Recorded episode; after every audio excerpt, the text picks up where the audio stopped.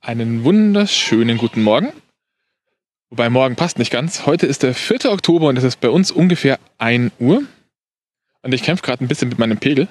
Ähm, Gesine hat aktuell Verwandtschaftsbesuch und deswegen sind wir heute in St. Engelmar. Das liegt im Bayerischen Wald in der Nähe von Straubing. Und hier gibt es gleich zwei verschiedene Attraktionen, die sogar ziemlich nah beieinander sind. Der Tag hat für uns angefangen am Waldwipfelweg. Ich glaube, es ist der Weg, nicht der Pfad. Der liegt oberhalb von St. Engelmar auf einem kleinen Bergplateau. Und ja, was gibt's hier? Ich schaue mich mal ein bisschen um. Ich habe mir mal einen etwas ruhigeren Bereich gesucht, hoffe ich zumindest. Also die zwei großen Attraktionen hier, das ist zum einen natürlich der Waldwipfelweg. Das ist ein hölzerner Steg, der führt am Hang oder vom Hang weg auf eine Höhe von ungefähr 5 bis 25 Metern. Man hat einen wunderschönen Blick runter in den Gäuboden. Ähm, da kommt dann Ende Oktober auch nochmal eine große Aussichtsplattform hin. Das ist dann ein bisschen ein großes Spielgerüst mit Rutschen und Möglichkeiten äh, zum Klettern hochzugehen. Das Ganze ist auch problemlos ähm, behindertengerecht, also alles Rollator und Rollstuhl geeignet. Und die Parkplätze sind kostenlos. Das zweite große bekannte Ding, das hier steht, ist das sogenannte Haus am Kopf. Das ist ein kleines, vollständig eingerichtetes Haus das sich im Eingangsbereich befindet, das einfach auf den Kopf gestellt wurde. Und da kann man für zwei Euro Aufpreis auch noch mal rein. Den genauen Eintrittspreis habe ich leider gerade nicht parat. Ähm, außerdem gibt es einen, einen, einen, recht schön im Wald gelegenen Naturlehrpfad. Äh, hier werden Alpakas gezüchtet, da läuft man immer um die Gehege, Gehege ein bisschen rum. Und äh, es gibt einen Pfad der optischen Illusionen. Und ein Restaurant. Wir sind jetzt gerade noch auf dem Walderlebnispfad und ich rühre mich dann gleich nochmal. So, da bin ich wieder. Ich stehe jetzt hier gerade im Ausgangsbereich von einer von zwei Höhlen, die sie hier haben.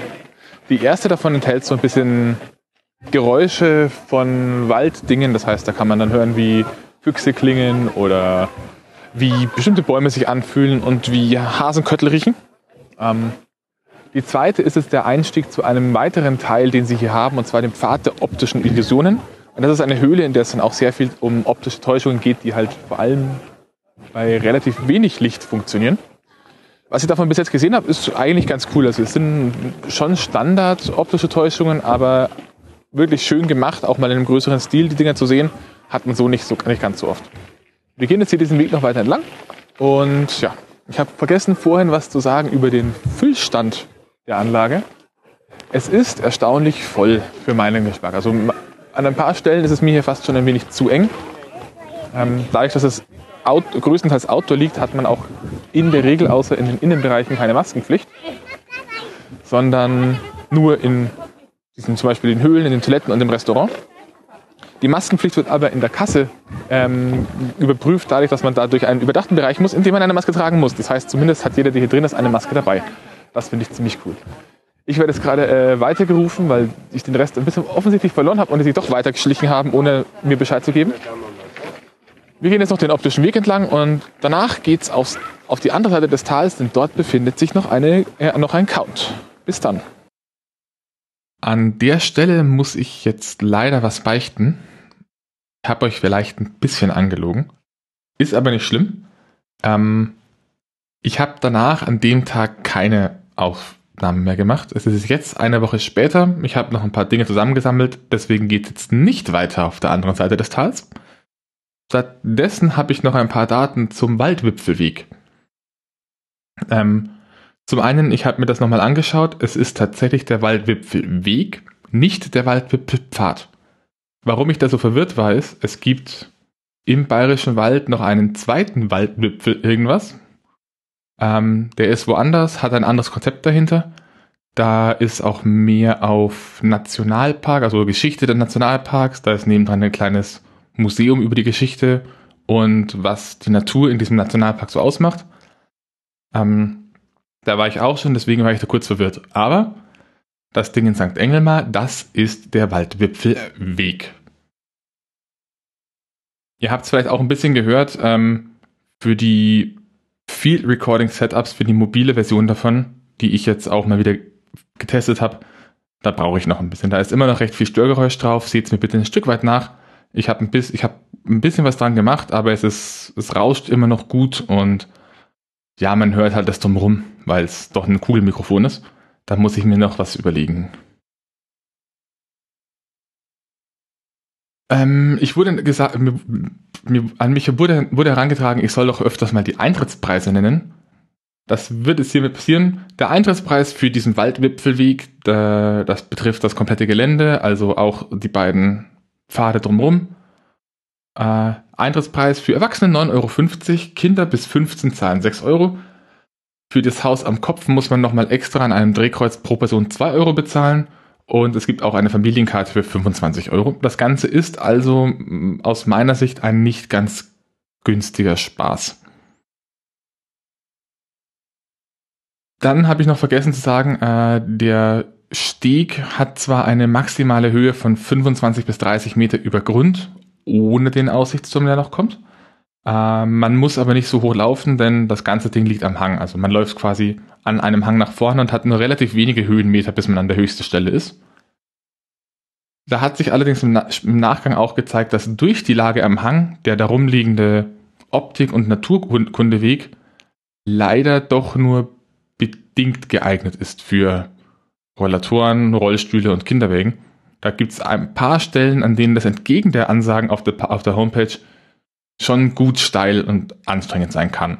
Behaltet das also im Hinterkopf, falls ihr da mal irgendwie eure Großeltern mitnehmen wollt. Am Ende des Pfads gibt es dann auch noch ein paar Handwerkerhütten. Das ist, das ist dann eine, eine, kleine Glasbude, denn Glasbläserei im Bayerischen Wald hat eine, eine recht lange Geschichte. Äh, Holzschnitt und Tonwerkkunst, da kann man sich ein paar Kleinigkeiten kaufen, wenn man möchte passen an der Stelle schon ganz gut, haben jetzt aber aus meiner Sicht nicht wirklich was Außergewöhnliches im Programm gehabt. Fazit für diesen Parkteil oder für diese kleine Anlage. Es ist sie schön gelegen, aber für mich ist es unterm Strich nur eine bessere Aussichtsplattform. Also das Faszinierendste ist eben dieser Park. Ähm, ich glaube, mit Kindern kann man, äh, ist dieser Pfad. Ich glaube, mit Kindern kann man gerade auf dem Pfad der optischen Illusionen durchaus Spaß haben, aber das meiste, was es da gibt, habe ich halt alles schon mal in besser gesehen. Dann halt nicht in der Kombination, aber durchaus besser. Jetzt hüpfen wir auf die andere Seite rüber und da wird es dann wieder interessant. Auf der anderen Talseite befindet sich das Rodelparadies Bayerischer Wald St. Engelmar am Egidi-Buckel oder so. Den genauen offiziellen Namen habe ich doch hier hinten. Auf der Rückseite des Plans steht da drauf. Rodel- und Freizeitparadies St. Engelmar. Wie der Name schon sagt, ist das eine Rodelbahnanlage. Parken und Eintritt sind an sich frei. Man hat aber eine große Fülle an Attraktionen, die jeweils aufpreispflichtig sind. Die da wären, ähm, muss ich mich ein bisschen daran erinnern. Die kleineren Sachen sind viel so Spielsachen, kleine Elektrokarts für Kinder, äh, elektrische Bumperboats, diese klassischen Münzeinwurf-Bagger.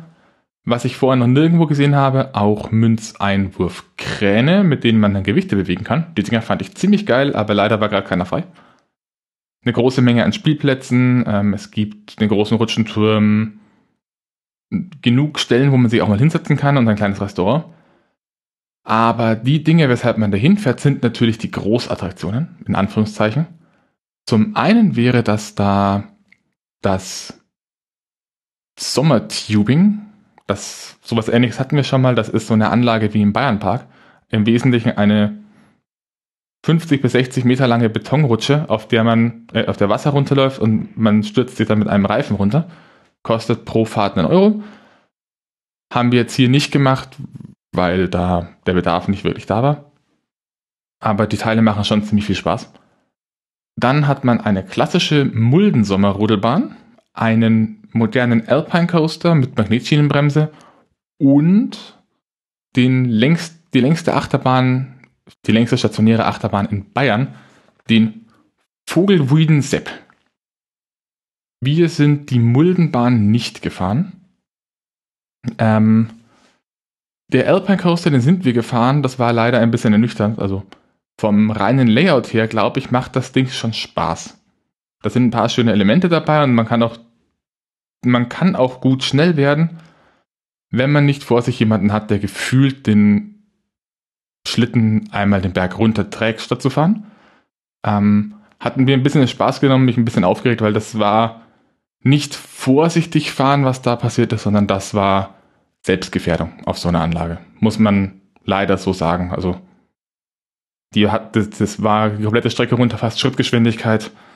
Das muss nicht sein, damit gefährdet man sich, damit gefährdet man andere, dann sollte man das doch lieber bleiben lassen. Aber wie gesagt, ansonsten glaube ich, ist, wenn freie Fahrt ist oder halbwegs freie Fahrt, dann macht die Anlage schon durchaus Spaß. Und die große Überraschung des Tages, das war der Vogelwilde Sepp. Der Vogelwilde Sepp ist eine Achterbahn der Firma Zierer, die bekannt sind für ihre Familienachterbahnen und basiert auch technisch auf den Zierer Force Achterbahnen, die es in sehr vielen Parks als Familienachterbahnen gibt. Gesamthöhenunterschied sind knapp über 20 Meter. Allerdings ist das hier eine Custom-Version, die auch an den Hang gebaut ist. Ähm, was die Fahrt einigermaßen ungewöhnlich und spektakulär macht. Äh, aber fangen wir ganz vorne an. Was ist der Vogelwilde Sepp genau? Äh, der Vogelwilde Sepp ist eine Figur, die sich auf dem Frontcar der Bahn befindet. Die Bahn selbst ist, die Wägen, die Züge, Züge an sich sind designt als Schlitten, auf den Holz transportiert würde aus dem, äh, von den Bergen runter. Und der Sepp ist der Steuermann, der quasi vorne drin hängt und diese Schlitten steuert. Äh, Vogelwult übersetzt sich laut bayerischem Wörterbuch zu entweder aufbrausend, wütend, erregt und zornig oder zu ausgefallen und extravagant. Äh, ich kenne es vor allem in einem Kontext, der irgendwo zwischen den beiden Sachen liegt. Das heißt, schon auffällig durch teilweise übertriebenes Handeln, aber ohne andere Leute dabei in irgendeiner Art und Weise zu gefährden. Das heißt, man kann durchaus Vogelwuit fahren, das ist äh, zum Beispiel mit einem Auto. Ähm, das ist dann knapp unter rücksichtslos. So würde ich das jetzt interpretieren. Mm, die Bahn hat drei Züge, besitzt also einen Mehrzug äh, Mehrzugbetrieb. Mm, es waren fünf oder sechs Reihen, lagert mich jetzt auf die Schnelle nicht fest, pro Zug mit jeweils zwei Plätzen. Ähm, ja, der Fahrtverlauf. Interessanterweise besitzt diese Bahn aufgrund der Art und Weise, wie sie da im Hang drin ist und wie lang der Hang dann ist, über drei Lifthills, die direkt hintereinander folgen. Man hat zuerst aus der Station raus über einen Weg drüber einen kleinen Reibradlift eine fast 90 Grad Kurve, dann fährt man ein bisschen runter in den ersten Kettenlift. Der führt einen nach oben, der ist notwendig, damit der Eingang zum Tube Rafting eine genügend große Höhe aufweist. Irgendwann auf halbe, halber Länge des, äh, des Berges hört das dann auf. Man hat wieder einen kleinen Drop und fährt in den zweiten Kettenlift, der einen bis ganz nach oben befördert. Der höchste Einzeldrop ist der First Drop der Bahn mit einem Höhenunterschied von ungefähr 9 Metern. Und da beginnt wirklich der tatsächlich Spaß. Für eine Familienachterbahn ist dieses Ding, auch wenn es nicht wirklich schnell ist, durchaus intensiv. Es hat ein paar Kurven drin, ähm, wo mich die Kräfte durchaus überrascht haben. Und an ein, zwei Stellen schwebt man schon auch durchaus im Sitz. Also macht durchaus Spaß. Und das Faszinierendste an der Bahn ist der Preis. Denn eine Einzelfahrt kostet 2,80 Euro man kriegt dann einen Chip. Mit dem Chip kann man wahlweise eine der beiden Sommerrodelbahnen oder die Achterbahn fahren. Also äh, 2,80 Euro für einen Erwachsenen, 2,30 Euro für ein Kind. Und wenn man als Erwachsene mehrere Dinge fahren will, dann kann man sich für 14,50 Euro auch sechs Chips direkt kaufen. So viel zu dieser Anlage. Ähm, kleines Fazit, ja. Schöne Anlage, da kann man durchaus Zeit verbringen, allerdings auch viel Geld lassen.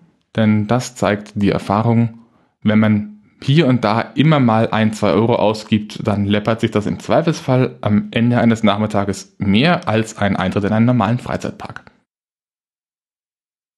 Aber falls ihr mal in der Gegend seid, ähm, ist auch relativ in der Nähe zum Beispiel zum Kurpfalzpark, die kann man, wenn man nicht unbedingt kleine Kinder dabei hat, auch durchaus mal an einem Tag machen. Ist man zwar viel Geld los, aber das geht, wenn man seine Accounts machen will. Da gibt es dann in der Nähe auch noch die Anlage in Edelwies, die ist quasi einmal das Tal nach unten noch. Da sind wir aber nur dran vorbeigefahren, das, da, wir haben da nicht angehalten. Abgesehen davon war es das jetzt von un unserem kleinen Trip in den Bayerischen Wald. Ähm, bis zum nächsten Mal und Servus.